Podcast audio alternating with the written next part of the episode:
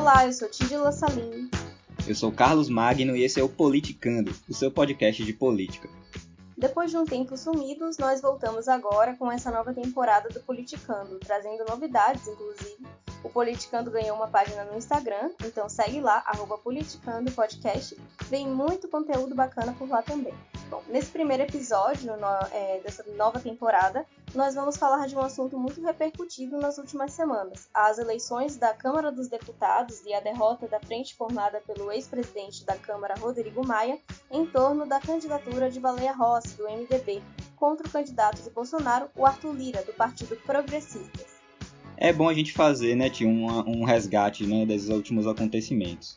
As eleições ocorreram no dia 1 de fevereiro e consumou uma derrota que já vinha sendo é, predita nos dias anteriores, né? principalmente após o Democratas, que é o partido do Rodrigo Maia, decidir ficar isento da disputa e liberar os votos dos seus deputados. A decisão pela neutralidade partiu de uma proposta do presidente do partido, o ACM Neto, e teve apoio de nomes importantes da sigla, que é, como o governador de Goiás, o Ronaldo Caiado, o ex-governador da Bahia, é, Mendonça Filho, e o senador José Agripino.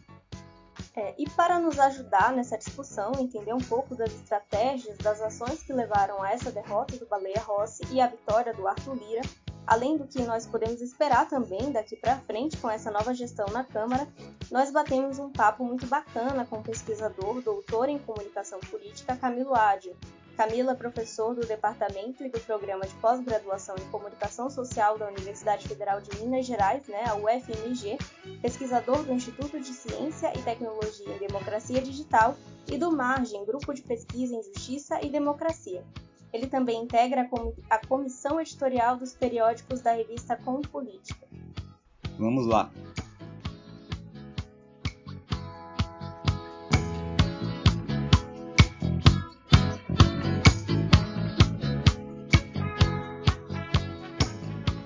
Arthur Lira, candidato apoiado pelo presidente Jair Bolsonaro à eleição para a presidência da Câmara dos Deputados, venceu a disputa contra o deputado Baleia Rossi.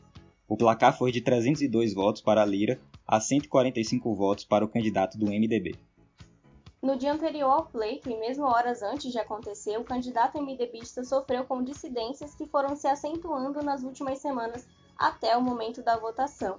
Na noite anterior, no dia 31 de janeiro, o DEM, partido de Rodrigo Maia, principal articulador da campanha de Baleia Rossi, que chegou a formar um bloco com partidos de centro e de oposição, como o PT, optou pela neutralidade.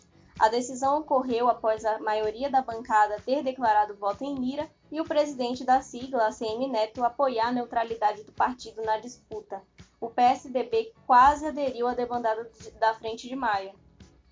Mas horas antes da votação, caciques do PSDB, como o governador de São Paulo, João Dória, entraram em cena para impedir que o partido também desembarcasse do grupo capitaneado por Maia Rossi.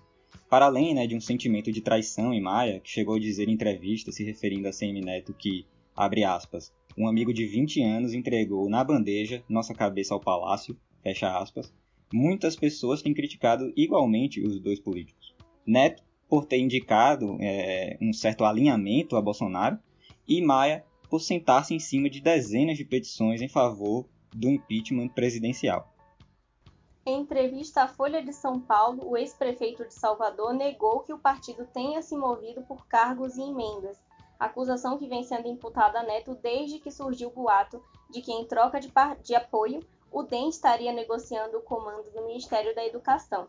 Ele afirmou também que todos os partidos tinham uma certa divisão interna e que desejava que a bancada tivesse maioria para aderir ao bloco do Baleia, ao que parece, a atitude do presidente da sigla foi contra o racha no partido, afirmando que não tem uma explicação única para o que ocorreu. Nessa entrevista, ele ainda reiterou que não é oposição, ao mesmo tempo que não há interesse por parte do partido em aderir à base do governo. Sobre 2022, ele afirmou que nesse momento não pode descartar inteiramente a possibilidade de estar com Bolsonaro. Já Maia, sobre a aceitação do impeachment em entrevista ao Valor Econômico, afirmou o seguinte: eu vou ler um trechinho aqui. É, o julgamento do impeachment é político e as condições políticas não estão colocadas. Querendo ou não, Bolsonaro tem 30% de ótimo, bom e 40% de ruim, péssimo. A abertura de um impeachment em um momento em que as condições políticas não estão colocadas só o fortaleceria. Tiraríamos da agenda a pandemia e colocaríamos o impeachment. Mas há controvérsias na justificativa de Maia de que um processo de impeachment apenas fortaleceria Bolsonaro. E é sobre isso também que nós vamos conversar com Camilo Ádio. Bom, Camilo, para começar, como você pensa a debandada do DEM e quase debandada do PSDB na hora H da votação na Câmara. Acredita que essa derrota acachapante do Baleia Rossi já era esperada? Com uma semana, uma semana e meia de antecedência, jornalistas que já cobriam Brasília anteviam a derrota do Baleia Rossi, por muitas razões, né? Como, por exemplo, o conhecimento de que emendas parlamentares estavam sendo destravadas, digamos assim, oferecidas pelo governo federal para conseguir votos na Câmara dos Deputados. Então, não apenas isso, mas também as demonstrações públicas de insatisfação do próprio Rodrigo Maia com relação às articulações dentro do seu próprio partido, o DEM. Então, assim, era esperado com essa não tão longa né, antecedência. A questão, na verdade, é assim: se você pensa fora desse espectro, eu acho que não. Né? A gente tinha, no final das contas, uma ideia de que Rodrigo Maia era um, um bom articulador, de que ele tinha, inclusive, muito mais poder político de articulação política dentro da Câmara do que no, nós imaginávamos. Né? Demonstrou-se que duas coisas: uma, que o, realmente o governo federal, que parece que de incompetente não tem nada, e portanto não se pode dizer definitivamente que, por exemplo, o modo como o presidente Jair Bolsonaro e seu governo lida com a pandemia é fruto de incompetência, não é. Isso é fruto de um projeto, isso é fruto de, de medidas e ações que são tomadas. Inclusive a inação, a não ação é também uma ação. Então mostrou-se que o governo tem habilidades, o governo sabe os recursos que tem e sabe conseguir articular politicamente quando, quando lhe favorece e quando as suas pretensões estão em jogo. A grande lição, no final das contas, da eleição do Baleia Rossi é justamente essa. Quem tende a menosprezar os subestimar o poder que o próprio Jair Bolsonaro tem e esse governo tem de articular politicamente está equivocado. Pode-se dizer que faltou algo na articulação do Rodrigo Maia? Faltou algo ou era inevitável? É difícil dizer se faltou algo na articulação do Rodrigo Maia. Eu não sei se aquilo que faltou era alguma coisa de que ele poderia ter posse. A princípio, o que, o que parece ter faltado a Rodrigo Maia, eu não sei se estaria ao próprio alcance dele, é o comando dentro do seu próprio partido. Então, na medida em que o próprio Rodrigo Maia não consegue expor aos seus colegas um poder de influência dentro do seu partido, ainda mais sendo tendo sido ele um presidente da Câmara alçado simbolicamente ao status de primeiro-ministro da República, não conseguir fazer com que o seu partido vote naquele que ele elegeu como o seu potencial sucessor, é um enorme problema. É, o Rodrigo Maia deve ter é, superestimado o poder que tinha e subestimado o poder, por exemplo, de articulação política do próprio presidente do seu partido, Antônio Carlos Magalhães Neto, e muito provavelmente do próprio Rodrigo Caiado, que esse sim é um, um simpatizante do bolsonarismo, do governo Bolsonaro, e o que se demonstrou é que Antônio Carlos Magalhães Neto também, ao contrário do que às vezes fez parecer ao longo da pandemia como prefeito de Salvador, se tem uma coisa que Antônio Carlos Magalhães Neto não é, é antibolsonarista. Né? Até o momento, a Câmara tem servido como um freio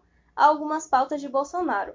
A atitude de Maia nunca foi de impedir absolutamente que a pauta de Bolsonaro prosperasse na casa, como lembrou Reinaldo Azevedo esses dias. Mas com essa nova configuração, você acha que Bolsonaro terá um despachante na Câmara dos Deputados?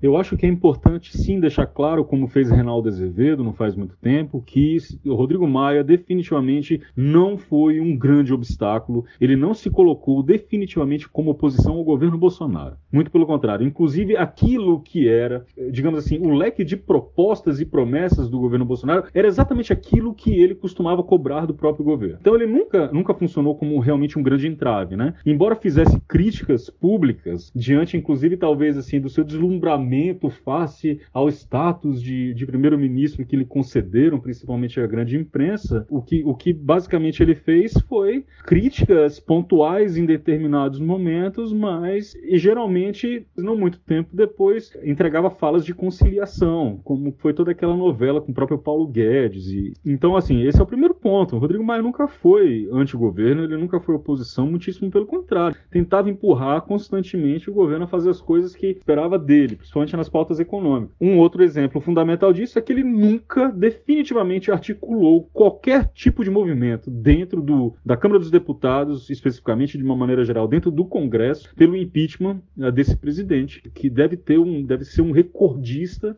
no número de barbaridades e atrocidades que já se fez nessa República. Agora, com o Arthur Lira, obviamente que ele vai ter um acesso muito mais facilitado a determinadas agendas que é do, é do seu gosto, as agendas morais, eu imagino. Então, aquela que relativa ao punitivismo, efetivamente, né? não a, a, a própria ideia do, do excludente de licitude, a flexibilização de porte e posse de arma, que é o que há de, de mais explícito no caráter miliciano desse governo, desse presidente. Mas também as outras pautas, agendas morais, isso ela, elas mais relacionadas com é, temas relativos a minorias políticas, principalmente, questões relativas a mulheres, direitos das mulheres, homossexuais, provavelmente outras categorias sociais e outras minorias políticas, como pautas relativas à extensão de direitos e de garantias fundamentais à comunidade negra e etc. O Arthur Lira deve representar, portanto, uma porta de acesso muito mais facilitada e azeitada para que Bolsonaro avance nessa que eu entendo ser a agenda fundamental que o levou à presidência da República, agenda moral. Você acredita que houve um excesso de prudência de Maia é, ao não aceitar né, o, o, os pedidos de impeachment? Pode ter sido um erro fazer isso? Agir dessa forma? Não, eu não acho que houve qualquer tipo de prudência com relação a, a, ao pedido de impeachment de Rodrigo Maia a posição de Rodrigo Maia em relação aos pedidos de impeachment. Não teve prudência nenhuma, teve era falta de interesse. Rodrigo Maia, embora ele não seja como o Antônio Carlos Magalhães Neto, um Rodrigo Caiado do seu ainda partido, o DEM, o antigo PFL, ele nunca foi oposição ao governo Jair Bolsonaro e nunca teve interesse em retirar Jair Bolsonaro da presidência da República. Você, você citou Reinaldo Azevedo, né? Reinaldo Azevedo adora dizer, porque ele precisa, inclusive, defender o absurdo que foi o impeachment de Dilma Rousseff, que a gente, que o processo de impeachment é um processo que se divide em dois, dois tipos de natureza distintas, é o jurídico e o político. Né? Tem a questão jurídica, que é onde, portanto, vai se averiguar a ideia do crime de responsabilidade ocorrido ou não, e a outra parte, que é a parte política, que é a parte dos votos. É uma grande mentira, porque é um processo jurídico e ponto, acabou, é só isso. Inclusive porque, quando se converte num processo político, inventa crime de responsabilidade qualquer, e explicitamente, inclusive, você tem parlamentares votando a favor de um impeachment, dizendo, nenhuma menção a crime de responsabilidade, mas falando, portanto, de conjunto da obra, como se isso fosse um expediente jurídico qualificado para impedir uma presidente, como foi com Dilma Rousseff em 2016. A questão com relação ao voto de parlamentares, etc., né, é, sempre surge um argumento de que Olha, Rodrigo Maia não abriu esse processo porque não existe voto suficiente. É mentira? Não, é verdade. Não tem. Basta ver como Jair Bolsonaro conseguiu votos mais do que suficientes para fazer o seu candidato presidente da Câmara no primeiro turno. Mas essa não é a questão, porque sempre tem um argumento dizendo assim: então Rodrigo Maia não fez isso estrategicamente, porque se aberto um processo de impeachment, supostamente Jair Bolsonaro sairia fortalecido. Mentira! É, o que aconteceu com Trump? Donald Trump nos Estados Unidos sofreu um processo de impeachment, foi absolvido, ele não foi condenado, não retiraram ele, perdeu nas eleições. E foi uma derrota expressiva, inclusive, para os padrões da disputa bipartidária nos Estados Unidos. Então essa é uma conversa fiada. Né? o próprio impeachment, se a gente for levar em consideração Donald Trump, a gente pode cogitar. Qual foi a possibilidade, portanto, do impeachment ter exercido um efeito negativo para as pretensões eleitorais de Donald Trump. Então, esse papo de que o Rodrigo Maia não abriu, é, é, não aceitou nenhum processo de impeachment porque aquilo supostamente fortaleceria Bolsonaro, porque ele teria certamente a maioria dos votos para se safar de um impeachment, é uma conversa fiada, é uma conversa mole.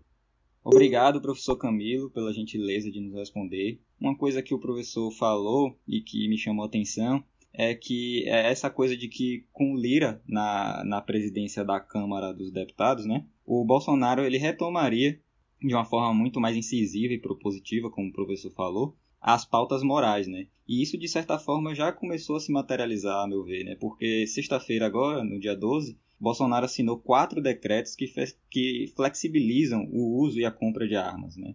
E agora se espera é que a Câmara aceite isso, né? Que não vete esses decretos, como é, talvez pudesse haver né, uma certa resistência a isso, ou talvez o próprio Bolsonaro nem assinasse esses quatro decretos flexibilizando o uso e a compra de armas. É, Lira já iniciou a presidência com polêmicas. É, Para comemorar a vitória, ele fez aquela festa, promoveu a aglomeração, desrespeitando todos os protocolos sanitários de prevenção à Covid-19 contradizendo inclusive o próprio discurso de posse em que defendeu a vacina, a proteção social. E outro acontecimento alvo de muitas críticas foi a determinação da saída dos jornalistas do Comitê de Imprensa da Câmara, local onde trabalham os repórteres né, que fazem a cobertura das atividades legislativas. Com essa mudança, essa mudança de local, porque os jornalistas vão para outro local, é, a imprensa vai perder o acesso direto ao plenário de votações. O Arthur Lira vai colocar o gabinete dele né, nesse, é, nesse comitê de imprensa, né? no caso agora o antigo comitê de imprensa.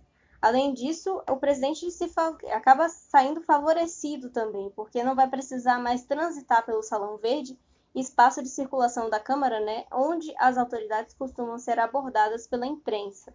É, e é isso, galera. Chegamos no final do nosso episódio de hoje. E nós vamos continuar acompanhando, né? Ouçam os nossos podcasts de 15 em 15 agora. E acompanhe nossa página no Instagram, que nós vamos deixar aqui o arroba na descrição desse episódio, para vocês acompanharem é, os novos conteúdos. É isso, fica de olho lá, segue a gente no Instagram, arroba politicandopodcast, é, até justamente para que vocês possam ser avisados de quando vai sair o podcast e não acabar perdendo. Valeu, galera! Até mais, até a próxima!